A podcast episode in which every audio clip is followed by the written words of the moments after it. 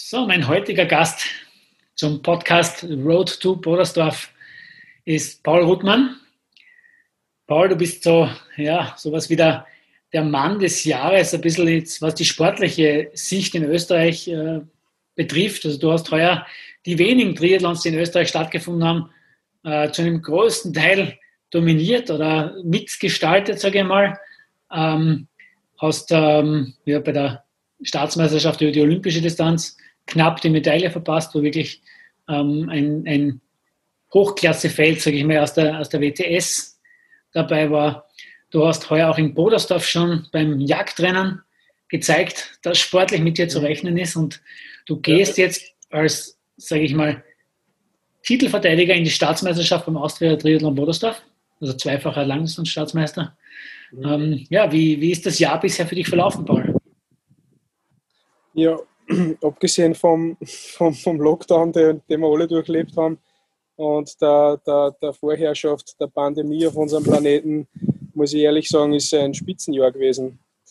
Ich habe die wenigen Triathlons, ja, wie du gerade gesagt hast, echt gut nutzen können her und habe mich dort auch wirklich gut präsentiert. Also das sehe ich jetzt da selber, wenn ich mir meine, meine Aufzeichnungen, meine Daten und diverse Sachen anschaue, dass das her echt ein, eigentlich ein ganz starkes Jahr ist und leider Gottes halt die große internationale Bühne geschlossen ist. Aber nichtsdestotrotz, glaube ich, habe ich mich ganz gut präsentiert bis jetzt. Ja. Du wärst ja heuer eigentlich beim Ironman Südafrika gestartet, äh, Anfang April. Ja. Wir haben ja kurz darauf auch ein, ein Interview mal geführt, das hast du mit Flo geführt, mhm. unsere Talkshow. Genau. Ähm, wo du ja selbst auch ähm, ja, einer der ersten warst, die auch ein bisschen einen ja. Corona-Verdacht gehabt haben und getestet worden bist. Mhm. Ähm, was dann, was ich ähm, so weiß, dann negativ. Genau. Und ähm, inwieweit äh, hast du dann deine Vorbereitung normal weiter durchziehen können, beziehungsweise wie hast du ähm, ähm, deine, deine, dein Ende deiner, deiner Zwangspause gestaltet? Ja, also die Zwangspause hat sage und schreibe fünf, fünf Wochen gedauert.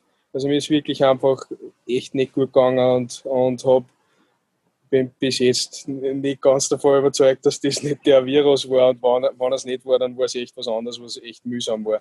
Ich habe dann im Endeffekt ähm, nach vier Wochen dann mich trotzdem dazu durchgerungen, dass ich ein Antibiotikum nehme.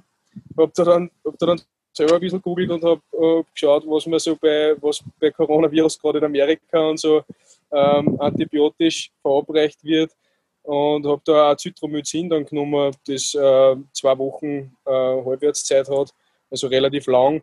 Und habe dann wirklich nach, der, nach dem sechsten Tag eine deutliche Verbesserung gespürt. Also vielleicht hat sich da echt bei mir einfach in der Lunge äh, auch was abgelagert gehabt und das hat mich echt fertig gemacht.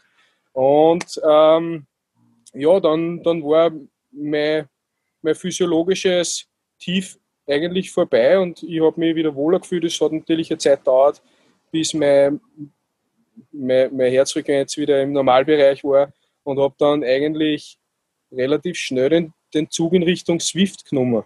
Ja. Und das, da hat sich eigentlich zu der Zeit echt eine große Plattform aufgetan und, und es hat auch Athleten, unbekannte Athleten wie mir die Möglichkeit gegeben, dass man, dass man da echt in, in, in coole Rahmenbedingungen gegen die Superstars am Radl fährt.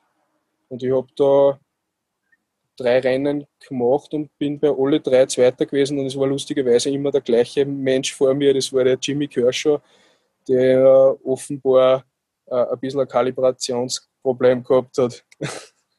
und also eigentlich hätte ich die Dinger gewinnen müssen oder gewinnen können, wenn nicht der Herr Kershaw äh, mit der Kalibrierung Probleme gehabt hätte. Ja, und da, da habe ich mir, glaube ich, doch an, äh, auch schon zu der Zeit ein bisschen einen Namen machen können, weil ich einfach in Alistair Brownlee auf einer zwei-Stunden-Etappe richtig anmontiert habe. Und das war cool. Und das hat mir natürlich auch volle Motivation gegeben. Also das war gelogen, wenn ich sage, es ist anders. Ähm, und das hat, hat mich total gut über die Zeit drüber gebracht. Also Swift-Rennen Swift fahren, Gruppen, Gruppenrides machen, cooles Tool. Ich kann es jedem empfehlen. Mir taugt es voll. Du hast ja auch äh, dein Trainerumfeld gewechselt. Du wirst ja jetzt auch genau. Georg Swoboda trainiert. Äh, inwieweit genau. hat das dein Training verändert? Du kommst ja ursprünglich aus dem Rudersport, du warst ja ein, ein sehr ambitionierter Ruderer, ähm, ja. Weg zu, zu, den Olympischen Spielen oder knapp, ja. knapp daran vorbei, äh, wenn ich das richtig mhm. in Erinnerung habe. Genau, ja. Wie ist dein, dein Umstieg zum Triathlon überhaupt gekommen? Kannst du das kurz skizzieren? Ja, ich, gern. Ähm, ich, wir haben, also Österreich hat 2008 einen Quotenplatz für die Olympischen Spiele in Peking gehabt und mein Partner und ich haben sie für den Quotenplatz empfohlen. Wir haben das Boot, das den Quotenplatz 2007 bei der WM errudert hat, im Jahr 2008 äh, dreimal geschlagen. Und somit haben wir eigentlich einen Anspruch auf den Quotenplatz bei den Olympischen Spielen gehabt. Und ich bin nach dem letzten Quali-Rennen, das wir gegen sie gefahren sind, in der Früh ins Training gegangen und, und gehe halt auf den Regattaplatz und mein Trainer, der Dr. Anthony, zu der Zeit sagt, Paul, hier ist eine riesen Scheiße am Laufen. Und ich so, was ist los, Herr, Herr Anthony? Guck mal hier. Und ich schaue auf den alten Maus, rudert mein Partner mit dem vom anderen Boot. Ohne irgendein Wort, ohne irgendetwas. Boot gesplittet, ich da gestanden ohne Ruderpartner, der andere da gestanden ohne Ruderpartner und die zwei haben sie zusammen da. Ja gut, was tun wir? Das ist dann von Klage, Berufsverbot, Startverbot, also alles mögliche. Hauptsache kein Training, kein Sport, keine sportliche Wertigkeit. Also es hat sich alles neben Sport abgespielt und es ist nur politisiert worden in Wahrheit. Es war mühsam und ich war 23 Jahre zu dem Zeitpunkt und habe hinter mir keinen Background gehabt. Ich, ich wollte einfach nur rudern und ich habe das Kino und ich war schnell, ich war stark und ich habe den Kopf dafür gehabt. Ich, ich, ich wollte das machen. Und man hat uns nicht lassen, ganz einfach. Ja. Im Endeffekt war es dann so, dass keiner zu den Olympischen Spielen gefahren ist, obwohl wir einen Quotenplatz gehabt haben. Also das ist wirklich äh, eigentlich eine Sensation. Ja, und ich glaube, sie haben dann zwei amerikanische Funktionäre mit nach Peking genommen, statt die österreichischen Ruderer glaube, so war es, ja.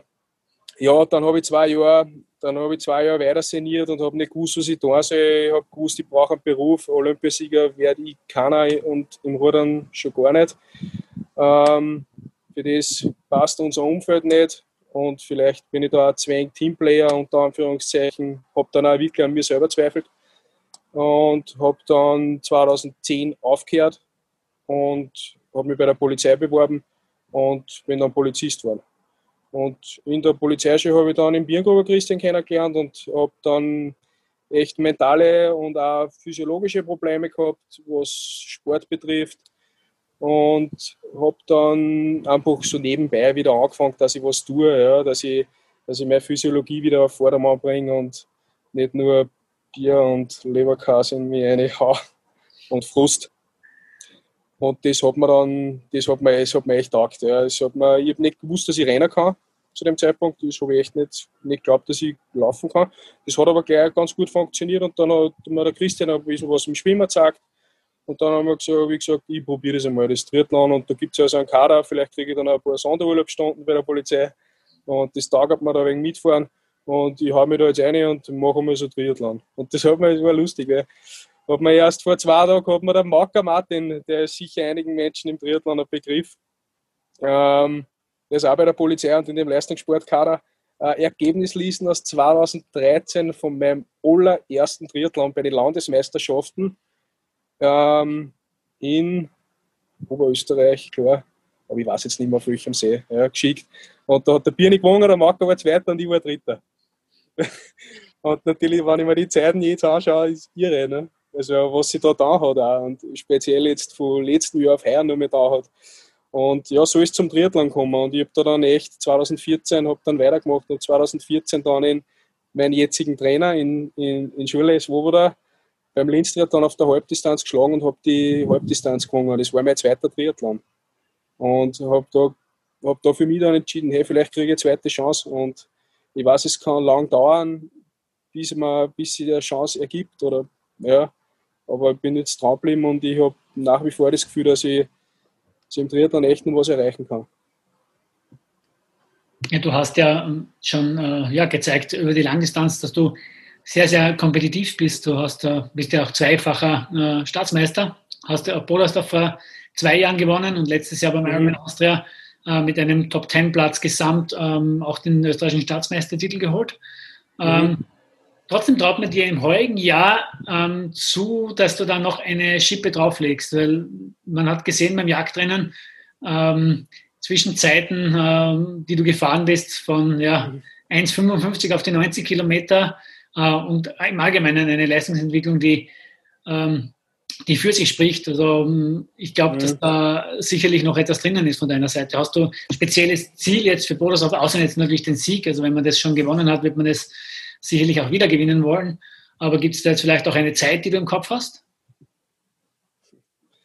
Also nach dem Motto Gedanken werden Wirklichkeit ähm, schwebt man natürlich eine Zeit vor. Und ich glaube, dass also mein, mein absolut optimales Rennen geht definitiv unter 8 Stunden in Bodersdorf. Wie weit, weiß ich nicht. Ähm, man kann jetzt natürlich rechnen, herumrechnen und, und alle möglichen Trainingswerte hernehmen. Ähm, das kann wahrscheinlich der Schule besser äh, berechnen als ich selber. Aber an einem normalen Tag, wo Bodersdorf will, ja, wird es schnell. Wird sicher schnell. Inwiefern ist es ein Vorteil, dass man jemanden als Trainer hat, der weiß, wie, schnell, wie man schnell fahren kann? Bodersdorf in der Schule hat den Rekord, lange Jahre den Europarekord über die Langdistanz gehalten, ja. aufgestellt in, in Bodersdorf. Äh, inwieweit ist auch dieser technische Input von ihm da wichtig, abseits des sportwissenschaftlichen Inputs?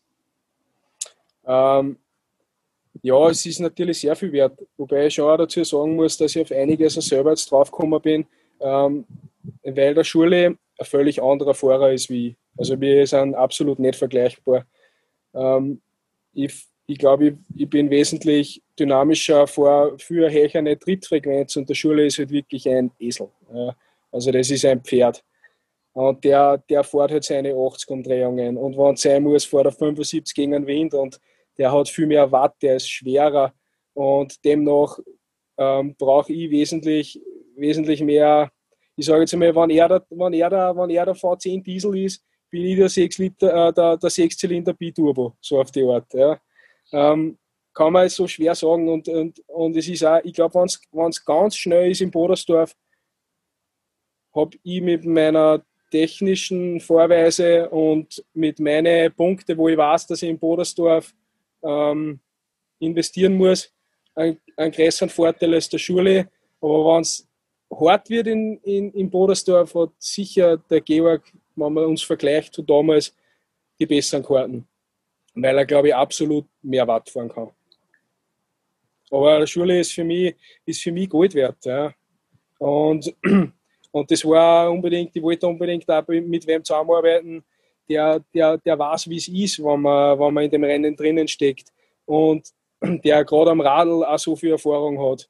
Ähm, weil im Endeffekt man ja nur schnell laufen kann, wenn man das Radl ähm, wirklich optimiert, das Radfahren und dort nicht alles investiert und alle Kernel, die man hat, verschießt. Und demnach, ich werde natürlich häufig kritisiert dafür, dass ich beim, beim Georg trainiere, aber ähm, finde ich, find ich, find ich ehrlich gesagt echt teilweise unfair, das möchte ich jetzt wirklich loswerden, dass man, dass man mich auf einen Fehler von jemand anderem von vor zehn Jahren reduziert. Und das sollte man nicht machen. Ich reduziere auch keinen anderen wegen der, auf einen Fehler von wem anderen. Ja. Und das ist einfach mein Freund und mein Trainer. Und das kann man echt akzeptieren. Weil ich bin ein sauberer Sportler, ich, mach, ich dokumentiere alles. Es kann sich jeder anschauen, was ich trainiere. Ich mache kein Geheimnis aus irgendwas. Es kann bei mir jeder daheim jedes Kastel ausrahmen. Es, es funktioniert einfach. Ja. Es greift jetzt ein Zahnrad ins andere und das wird jetzt einfach gut und schnell. Und das kann man, glaube ich, einfach akzeptieren. Glaube ich auch, ja. Ähm, du trainierst ja auch relativ viel ähm, mit dem Michi Weiß, bist immer öfters ja. auf der Laufbahn. Wenn wir jetzt zum nächsten ja. Thema kommen, natürlich auch, äh, auch nicht immer die. Ähm, ja, ja, das ist das nächste natürlich. Ne? Das nächste Thema. Ähm, ich habe auch vorher ein Gespräch mit Michi Weiß gehabt, also ich bin auch der Meinung, okay. Ähm, dass man äh, als Journalist auch immer neutral sein sollte. Und äh, ich behandle auch jeden, jeden Athleten auch gleich. Finde ich, find super. Ähm, ja. der, der startberechtigt ist, ob obwohl ich immer hart, hart zur Sache bin und äh, ein sehr, sehr Doping-Gegner bin. Ähm, ja. Dennoch ähm, muss man den Michi Weiß natürlich aus sportlicher Sicht ähm, akzeptieren und natürlich auch im Bodersdorf auf den Zettel haben. Und mit seinen Erfolgen, die auf der Langdistanz hat, wird er, äh, wird er einer der ganz großen Favoriten sein und sicherlich einer der härtesten Gegner.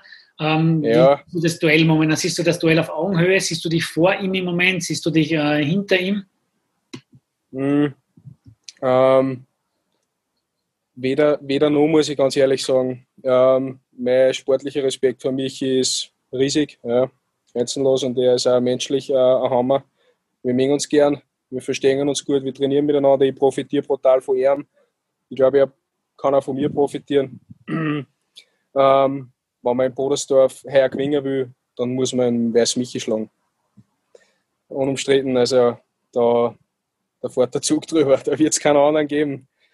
Also entweder gewinne ich und er ist Zweiter oder er gewinnt und ich bin Zweiter. Also ich glaube, dass, man sich das, wir das hoffentlich irgendwie so ausmachen werden. Aber gegen Michi verlieren ist natürlich keine Schande.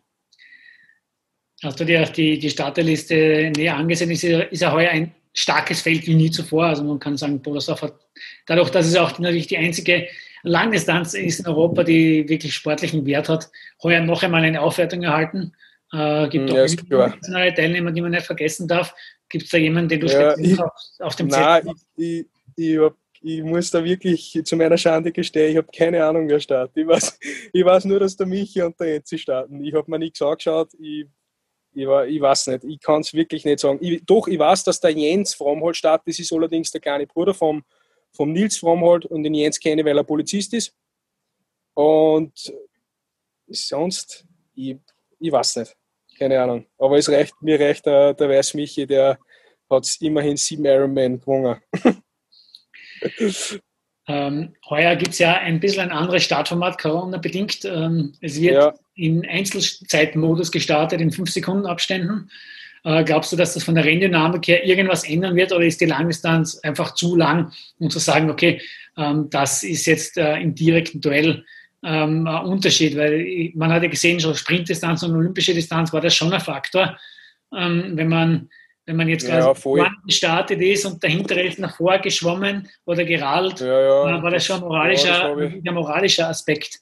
Ähm, Absolut, ja. Das habe ich auch in, in, in, am Tiersee ganz, ganz stark selber erfahren dürfen, weil natürlich da, wo, sie Post, wo, wo die Musik gespielt hat, das war unter die ersten zehn. Ne? die als erster gestartet sind und ich habe Startnummer 32 gehabt. Da ist natürlich dann von der Orientierung her mehr oder weniger unmöglich, dass du weißt, wo du bist und da kann auch keiner was sagen. Meine Frau, meine Frau hat mir in der zweiten Laufrunde einmal zugeschrieben, du bist Zwölfter, du kannst aufhören. das war natürlich top von der Motivation her, bis der, der, der Reitmeier Pauli das Gott sei Dank wieder relativiert hat. Ähm, ja, aber das ist, kann man auch kaum verübeln, dass man sich da verrechnet. Das war ein, ist ein Riesendurcheinander für einen Zuseher, ist leider nicht so attraktiv.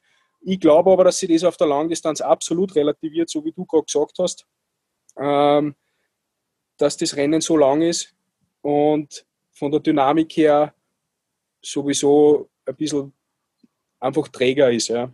Und dass man da durchaus keinen Unterschied merken werden. Ja, dort, wo es, also vorne, wo, sie die Post, wo die Post geht, da werden wir nicht viel merken davon. Ja, ja. Mir hat zuerst gerade der Daniel angerufen, der Döller, dass ich Startnummer 1 habe. Das ehrt mich natürlich brutal. Ja. Ähm, und der Michi geht als Zweiter ins Rennen und wir starten mit 5 Sekunden Abstand. Ja, ich kann mir überlegen, ob ich Michi zuschwimmen lasse. Ja, oder auch nicht. Ich schwimme einfach. Also es ist, gerade wie auf der, auf der Langdistanz wie immer, schwimm dein Ding, rall dein Ding und renn dein Ding. Und mach dein Schnellstes. Also wenn ich, dem, wenn ich, aus dem, Regiewagen der Live-Übertragung einen Wunsch äußern darf, dann würde ich mir einen Zielsprint ähm, zwischen Paul Ruppmann und Michi Weiß wünschen, äh, so dass wir wirklich ja, das würde mir wünschen. im Stile des Jagdrennens nochmal wirklich auf den letzten Kilometern draufhalten können und dass da wirklich äh, eine Spannung dahinter ist. Also wenn ihr das hinkriegt, dann wär, ja, wären wir sehr Ja, ja ähm, das würde ich mir auch wünschen. Ja. Das würde ich mir wirklich wünschen, dass wir ein richtig, richtig hartes Kopf-an-Kopf-Rennen am Ende für, im, hinbringen und dann richtig schnell sind. das ist eigentlich mein oberstes Ziel. Es ist mir, es ist mir egal, ob ich da Zweiter, Dritter, Vierter, Fünfter werde. Nein, ist mir nicht egal, aber wenn, wenn, wenn der Michi oder irgendeiner, der ein Ausländer, der da ist und der wahnsinnig stark ist an dem Tag, vor mir ist und ich habe meine, meine beste Leistung angerufen und bin mit der hinter ihm, dann ist das in Ordnung für mich. Dann ist das in Ordnung. Dann bin ich trotzdem wahrscheinlich weit unter meiner bisherigen Bestzeit. Weit. Wie ist die bisherige Bestzeit bei dir? Das war in Bodersdorf 8, 32, 34. Ja, irgend sowas. Aber da war Bodersdorf halt auch wirklich gemein an dem Wochenende. Da hat es nur geregnet und der Wind ist von der falschen Seite gekommen. Aber so kann Bodersdorf eben auch sein. Und, und wenn wir so ein Bodersdorf erleben wie 2018, dann, dann wird es trotzdem ein, dann wird es kein schnelles Rennen und äh, ein sehr hartes. Also not fast, hard und legendary. ja, es wird hart und es wird legendary, das kann man ja, so sein, aber Ja, das ist garantiert. Ja, es wird sicher eine ganz besondere Langdistanz. Ja, es wird echt eine besondere Langdistanz her. Vor allem vielleicht werden wir die Einzige bleiben auf der Welt. Auf jeden Fall die einzige mit in Österreich Relevanz in Europa, auf jeden Fall. Mhm. Deswegen, deswegen, muss man auch sagen, Hut ab vor den Veranstaltern äh, Voll. Wahnsinn, ja die hier wirklich cool. alles in Bewegung gesetzt haben, dass man ähm, ein Rennen diese Kategorie ja, kann. Ähm, ist ein großer Vorteil, dass man, dass man groß genug ist und dann nie, doch, doch, nicht zu groß ist. Ähm, das ist mhm. sicherlich das, was Ironman ein bisschen auch äh, das Genick gebrochen hat im heurigen Jahr, dass man einfach zu groß ist, ähm, ja. um solche Events, zu international, um solche Events durchzuführen. Ich glaube, da ist es ein, ein, ein, großer Vorteil, dass hier doch dieser, dieser familiäre Aspekt ähm, trotzdem da ist, ähm, dass das Rennen trotzdem hochklassig ist und gut organisiert ist mit einer gesperrten Radstrecke. Voll. Glaub, ja, wenn man gesperrte Radstrecken ist ein Wahnsinn. Ne? Die Teilnehmer Super.